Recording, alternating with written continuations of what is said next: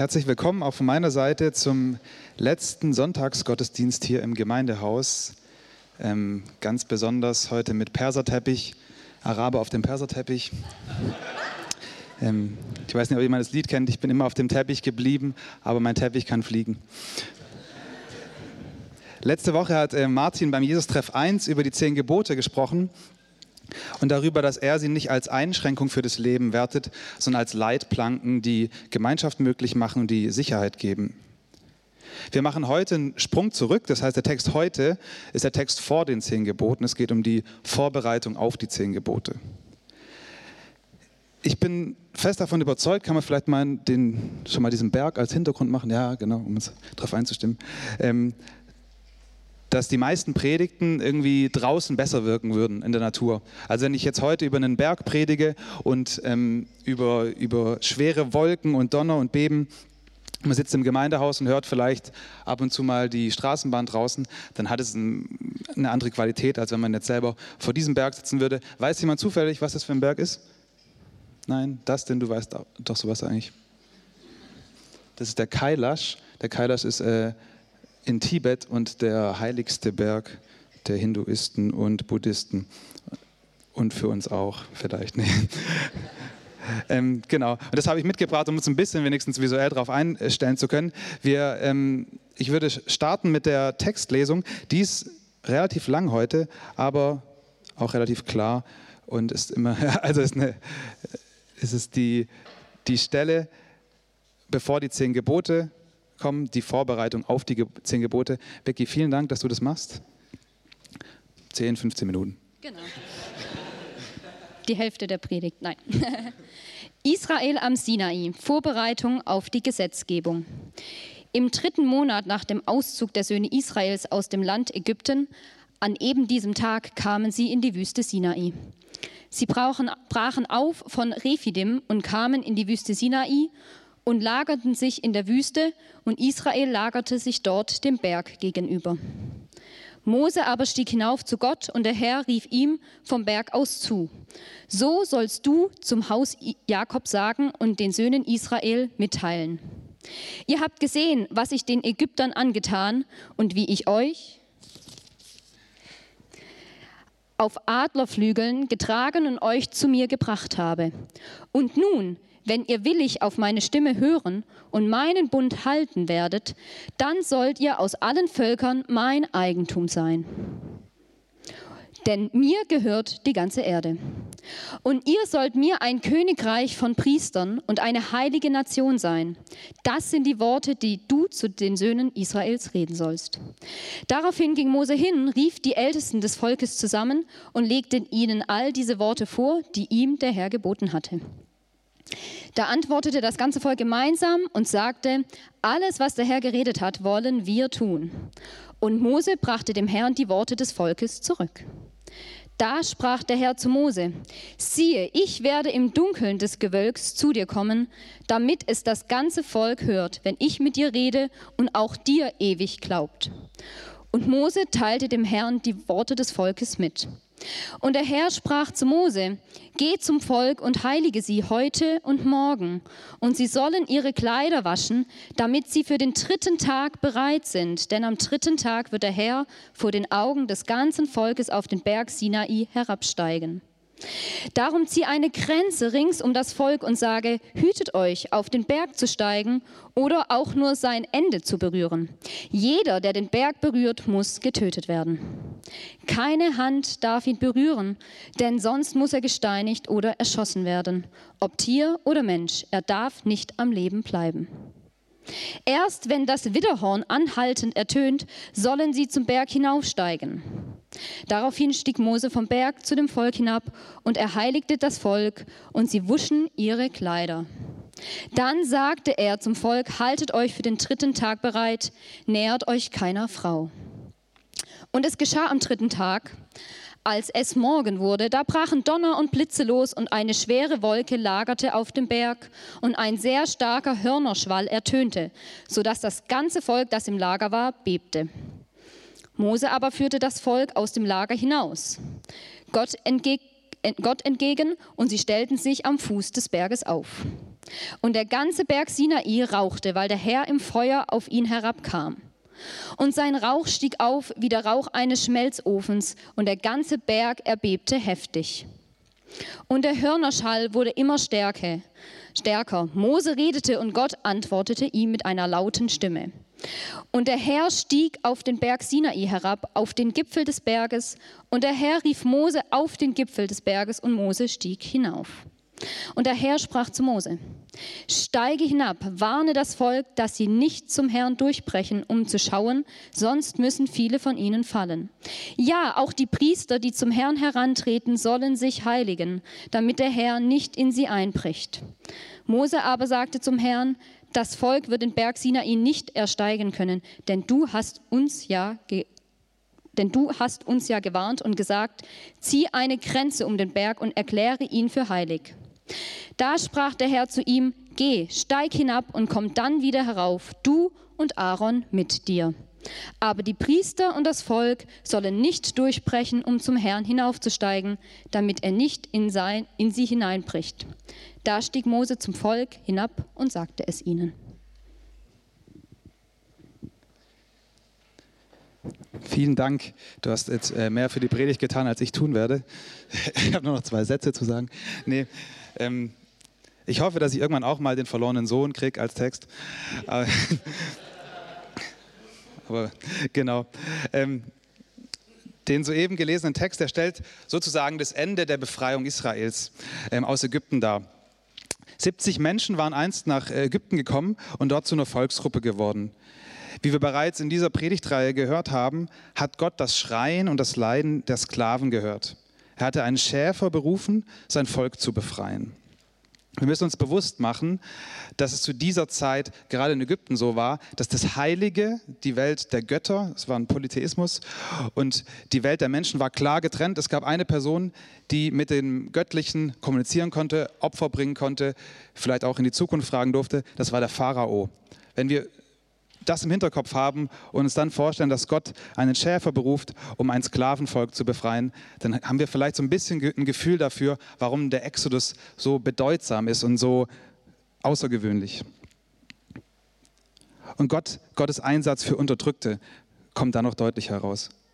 Gott selbst hat das Volk aus der Unterdrückung Ägyptens befreit. Doch die Freiheit beginnt in der Wüste. Auch wenn Wundererzählungen von der Versorgung durch Gott berichten, gibt es immer wieder Rückschläge. Das Volk würde am liebsten zurück nach Ägypten, da diese neue Freiheit noch vor dem verheißenen Land so unwegsam und unsicher und bedrückend ist. In meiner letzten Predigt hatte ich den Text der Schlacht ähm, der Amalekiter gegen Israel. Da war es so, dass die auch noch ähm, die Schwächsten noch angegriffen wurden von hinten.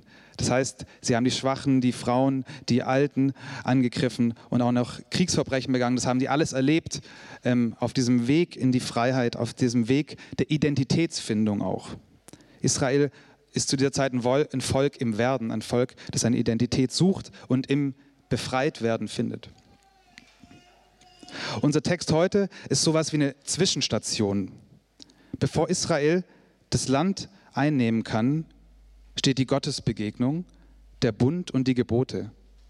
Es scheint so, dass es nicht nur wichtig ist, dass man an seinem Ziel ankommt, sondern auch, wer man ist, wenn man ankommt. Ich habe da ein Bild mitgebracht, das kennt man vielleicht aus Twitter noch, das ging damals rum. Kennt noch jemand dieses Bild? Hinten, das, das denn, weißt du es? Lance Armstrong. Lance Armstrong wurde überführt. Ähm, ich glaube, er hat bei allen Touren, die er gewonnen hat, sieben waren es, hat er, hat er gedopt. Und äh, als es rauskam, hat er dieses Bild getwittert, ich chill gerade zu Hause, so ein bisschen provozierend. Ähm, ja, es kommt nicht darauf an, dass man ankommt, sondern auch wer man ist, wenn man ankommt. Ich möchte nicht gegen, gegen Lance Armstrong wettern, aber ich möchte so, ich denke, eine Sache ist wichtig, bevor Israel im Land ankommt, brauchen sie eine Konstitution, eine gemeinsame Werte macht man heute zum Beispiel Unternehmen als, als Leitbild. Ich musste an Deutschland denken nach dem Krieg. Das Grundgesetz, es war ähnlich. Deutschland wurde befreit, so wie Israel befreit wurde, und brauchte gemeinsame Werte, brauchte ein Grundgesetz. Füßen, auf denen man stehen kann. Wer bin ich? Wer bin ich, ist vielleicht manchmal noch wichtiger als wo bin ich. Wie ihr auch gehört habt, ist der Text sehr, sehr lange und vielschichtig und deswegen habe ich mich heute, man kann viel, viel, viel mehr dazu sagen, man kann auch theologisch ganz anders ausholen, aber ich möchte eigentlich nur einen Aspekt herausarbeiten, weil der mir wichtig ist und ich hoffe, manchen hier vielleicht auch und dass es manche hier auch berührt und das ist der Aspekt, wie lebe ich oder wo suche ich oder wo finde ich oder was tue ich dafür, um meine Spiritualität zu leben. Also dein Weg auf den Berg. Mose geht auf den Berg zu Gott. Wohin gehst du? Was tust du? Der Text heißt, ist überschrieben mit Vorbereitung auf die Gebote. Ich habe mir überlegt, äh, auf was bereite ich mich sonst in meinem Leben vor? Ähm, das sind Prüfungen, das sind manchmal Gespräche, das ist, manche Lehrer bereiten sich auf den Unterricht vor, das ist auch schon passiert. Ähm, man bereitet sich vor, wenn man, äh, wenn man Gäste hat, man bereitet sich vor, wenn man predigen muss, man bereitet sich auf die TÜV-Abnahme vor.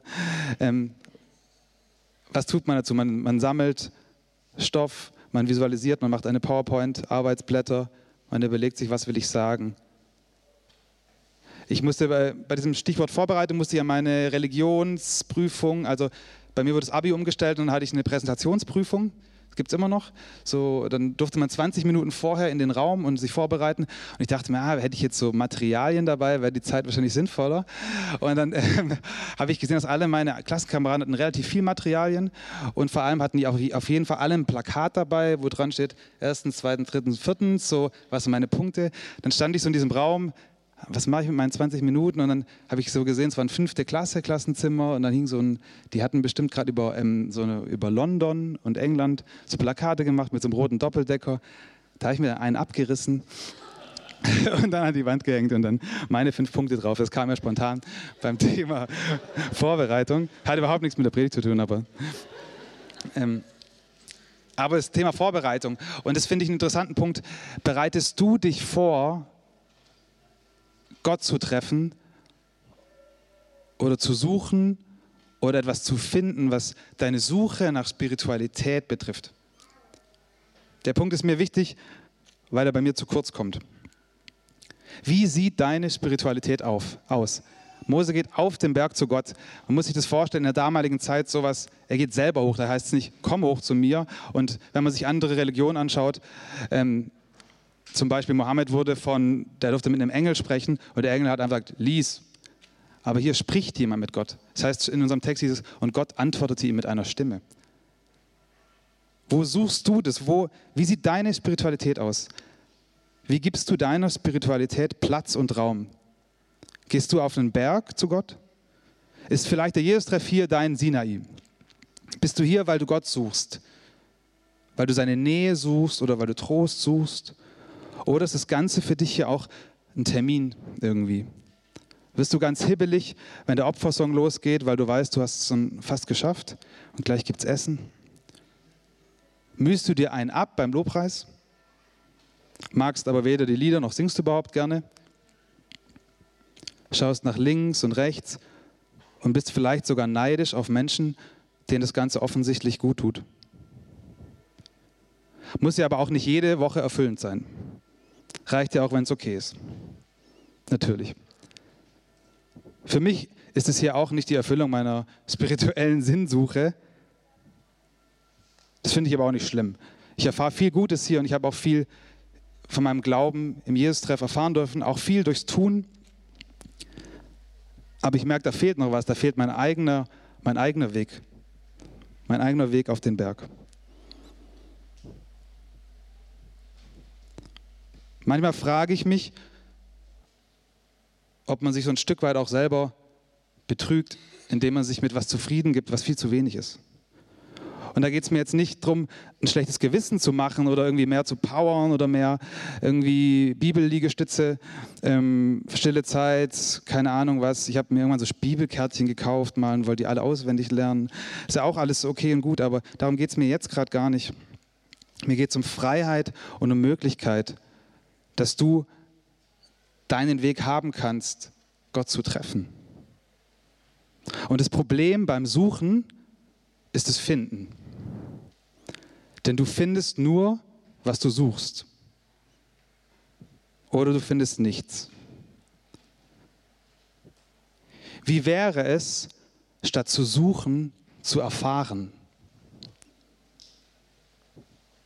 So wie Mose es tut, indem er auf den Berg geht.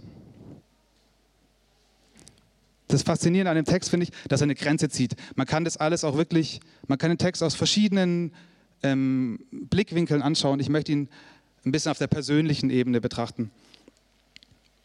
Mose zieht eine Grenze und über die Grenze kommt nichts mit hoch. Das ist ein bisschen schon dieses Heiligkeitskonzept, das haben wir später in der Stiftshütte.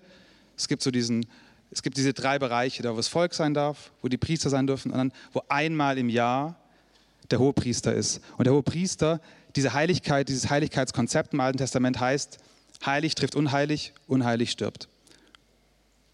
Das passt nicht zusammen. Das Unheilige muss geheiligt werden. Der Hohepriester hat sich eine Woche vorbereitet und durfte ins Allerheiligste mit er, hat, hatte so eine, äh, so, ein, so eine Glut und dann musste er Rauch aufsteigen lassen, dass auch noch eine gewisse Barriere zwischen Gott und ihm ist.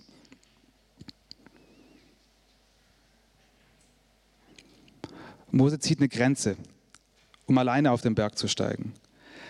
Vielleicht ist es für uns auch eine Option, mal eine Grenze zu ziehen, wo nichts mit hochkommt, keine Selbstzweifel, nicht diese alte Leier, nicht diese gleichen Gedanken und ich muss noch das machen, ich muss noch das machen. Es gibt eine Grenze und da kommt nichts drüber, weil es nicht reinpasst hier. Es ist mal wichtig, alles hinter sich zu lassen.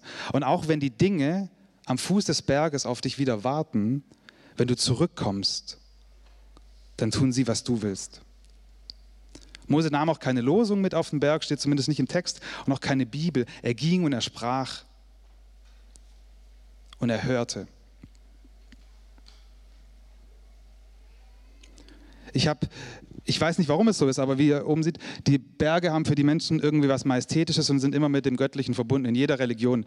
Hier der, der Kailash. Ich habe da noch ähm, ein zweites Bild, ähm, wo das Pilgerbild ich weiß nicht, wisst ihr, was die Leute machen? Man, ähm, im, im, Buddhismus, im tibetischen Tibismus, äh, Tibismus, Buddhismus, ähm, gibt es eine Pilgerrunde um den Berg. Das ist, glaube ich, in 6000 Meter Höhe. Das ist eine gewisse Anstrengung auch dabei. Wahrscheinlich war das bei Mose auch so. Und die machen noch eine ganz spezielle Pilgertour da drumherum. Die laufen drei Schritte und legen sich dann auf den Boden, stehen auf, laufen drei Schritte. Das geht 14 bis 18 Tage, ziemlich kalt, ziemlich windig. Die haben danach, glaube ich, keine Sünden mehr aber Probleme an den Gelenken.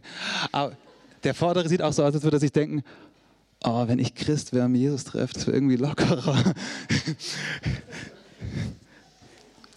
aber ich will das gar nicht unterschätzen. Ich will sagen, diese Erfahrung der Natur, die muss was Großes sein. Ich glaube, dass die uns manchmal fehlt und diese eigene Suche, dass wir vielleicht zu bequem sind, ich persönlich bin es, uns diesen Dingen auszusetzen. Ich habe von Reinhold Messner zwei zwei Gedanken mitgebracht, genau zu diesem Thema. Die Natur hat eine Erneuerungskraft. Das wird uns bewusst, wenn wir uns frei von technischen Hilfsmitteln aussetzen. Die Kälte und der Wind machen klar, dass der Berg unendlich viel größer ist, als ich es bin. Das zeichnet die göttliche Dimension aus.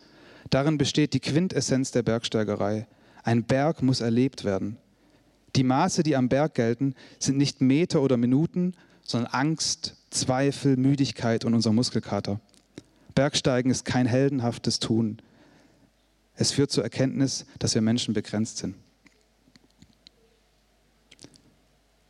Finde ich genau diesen Punkt, man erfährt etwas. Und das Allertollste finde ich, wenn man an Heiligung denkt. Das hieß, sie sollen, sie sollen sich heiligen. Ihr habt den Text noch im Kopf. Drei Tage sollt ihr nichts machen. Wisst ihr, warum es drei Tage sind? Drei Tage bedeutet, ein Tag ist nichts. Am ersten Tag sagt das, am dritten Tag kommt Gott auf den Berg. Was ist dazwischen? Nichts. Das ist eine Fuge, eine Lücke. Das ist wie der Sabbat. Ich weiß nicht, ich glaube, wir müssen uns das heute wieder wirklich bewusst machen. Es gibt diesen Tag des Nichtstuns. Des, man geht spazieren, man, man schreibt keine E-Mails, man macht nicht diesen, dieses ganze Geschäftige, Geschäftige, Geschäftige und, hört, und kommt nie raus aus dem. Gott sagt, ein Tag bevor ich komme, macht ihr gar nichts. Ich glaube, das müssen wir hören. Wer, sieht, wer, die Grenze übertritt, muss sterben. Mose geht hoch. Das habe ich schon gesagt, das hat was mit dem Heiligkeitskonzept zu tun. Das Heilige und das Nicht-Heilige, das Profane, sollen aber nicht unterschieden werden als was Negatives, als eine negative Ausgrenzung, sondern als Möglichkeit, das andere wahrzunehmen. Wenn alles heilig ist, ist nichts heilig. Weil sechs Tage normal sind, ist der Sabbat heilig und wichtig.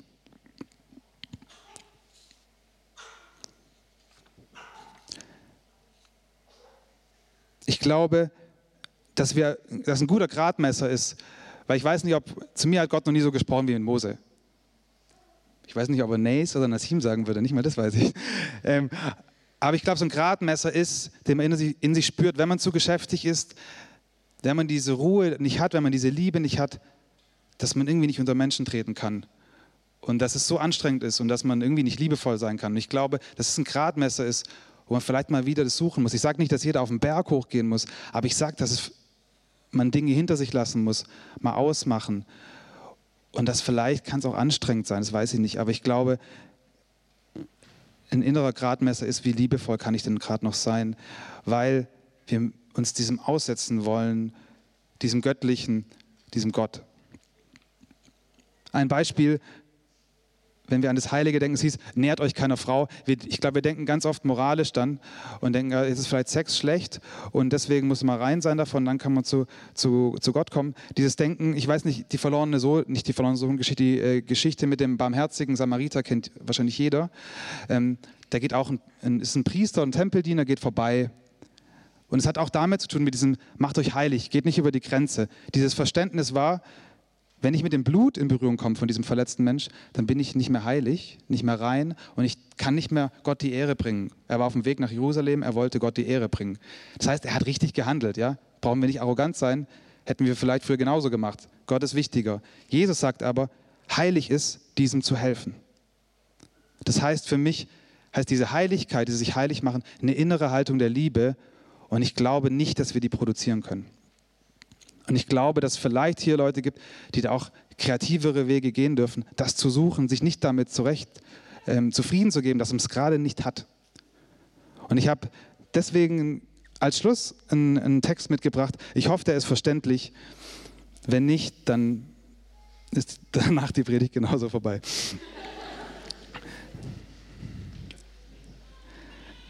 Hast du eine Minute Zeit? Dann vergessen wir alles, was uns hält. Wir ergeben uns. Wie Streichhölzer waren wir. Wir haben unser Schlafen Warten genannt, um nachher auf die Hoffnung zu plädieren, mit der wir nie gerechnet hatten. Entzündet wollten wir werden, anstatt aufzustehen und das Feuer zu suchen, das uns jede Nacht wach hielt. Man ahnt doch alles im Nachhinein mit aller Überzeugung, zu der uns unser menschliches Vergessen zwingt. Wäre der Abend anders gelaufen, hätten wir getanzt und gelacht. Die Stolpersteine, über die man nicht fällt, sind die schlimmsten, denn sie sind die Grenzsteine unserer Welt, die nur wegen ihrer Dunkelheit freischeint. Wir wissen, wie wir gucken müssen, um traurig auszusehen. Wir wissen, wie lange wir schweigen müssen, um versunken zu erscheinen. Wir wissen nur nicht immer, wie wir aussehen sollen. Die größte Schnittmenge an Erwartungen zu decken ist gesellschaftliches Leben und Politik zugleich.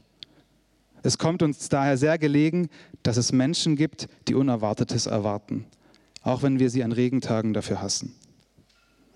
Zuckerstücke pflastern jeden Weg. Alles wird belohnt, so wie es bestraft wird. Jede Bewegung hat ihre Währung, jedes Wort, jeder Stoß ins Zitterbild der Interaktion. Nimm dem Herzen nicht sein Gewicht sonst bist du zum unendlichen Landen verdammt. Du wirst nie alles wissen können und schon gar nicht alles auseinanderhalten können. Glaube deinem Herzen, bitte glaube deinem Herzen. Das musst du niemandem erklären, denk nicht so. Das musst du niemandem aufschreiben. Genieße die Umarmung, lass niemanden dazwischen. Amen.